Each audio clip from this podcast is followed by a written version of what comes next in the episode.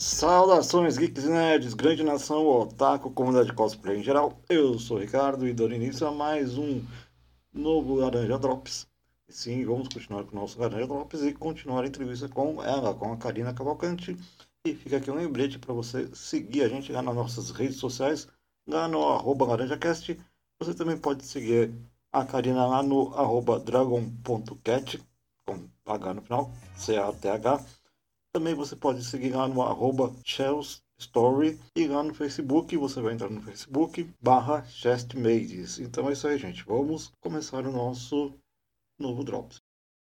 Então, o engraçado é que eu não conhecia o meio de cafés, né? Mas eu conheci por conta de outros meio de cafés brasileiros, né? Eu não conheci diretamente pelo que existia no Japão. E a minha irmã me mostrou que tinha esses cafezinhos fofos em eventos de anime em outros estados, né? E eu já frequentava os eventos de anime aqui em São Paulo. E eu falei, puxa, não tem isso daqui em São Paulo, né? Então, pelo menos nos eventos que eu fui, é, não existia mais. Acho que já chegou a existir antes do nosso, eu falei, legal, eu quero fazer isso.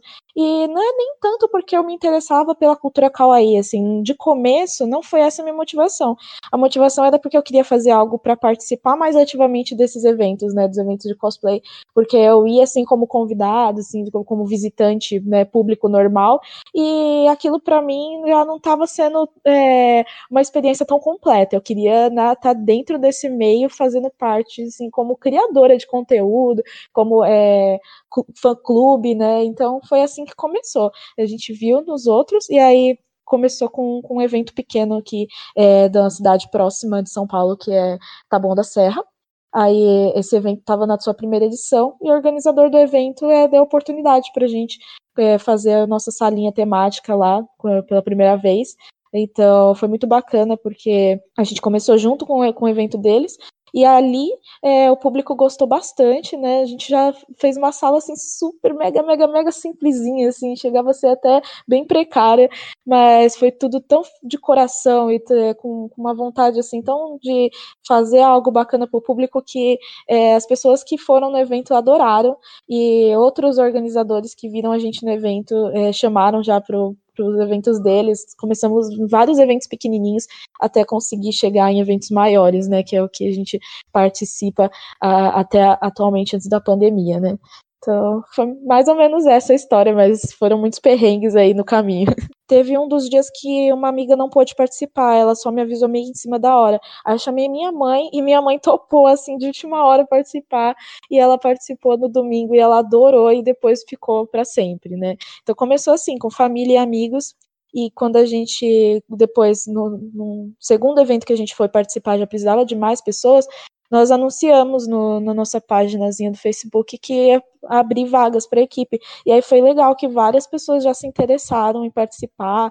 E a gente não tinha muito critério, né? Era assim, quem quiser vem, assim, a gente está precisando, então só vem. E aí, é, né? assim, viu, meu pessoal, assim, que, que é, acabava não agregando muito, às vezes não sabia o que estava ah. fazendo ali, ou não tinha muita facilidade também, né, para lidar com o público, ou trabalhar em evento, né, também precisa ter pique, precisa ter um pouco mais, é, se soltar um pouquinho, né, assim, é, quem, é, quem é tímido acaba ajudando, né, mas às vezes se a pessoa também é muito introvertida, acaba não conseguindo, não se dá bem, então é, nisso a gente foi depois é, melhorando e vendo quem que se dava bem em cada coisa, né, mas mas foi bacana, porque eu não esperava que tantas pessoas se interessassem já em fazer parte da equipe logo no começo, né? A gente não tinha tantos conhecidos nesse meio de eventos. E aí, justamente, o meio de café me ajudou a, a fazer mais amizades, né? E conhecer mais pessoas desse meio que já trabalhavam com outros clubes e salas temáticas de evento também, né? Então, é, foi bem bacana porque meus amigos e minha família me ajudaram muito no começo.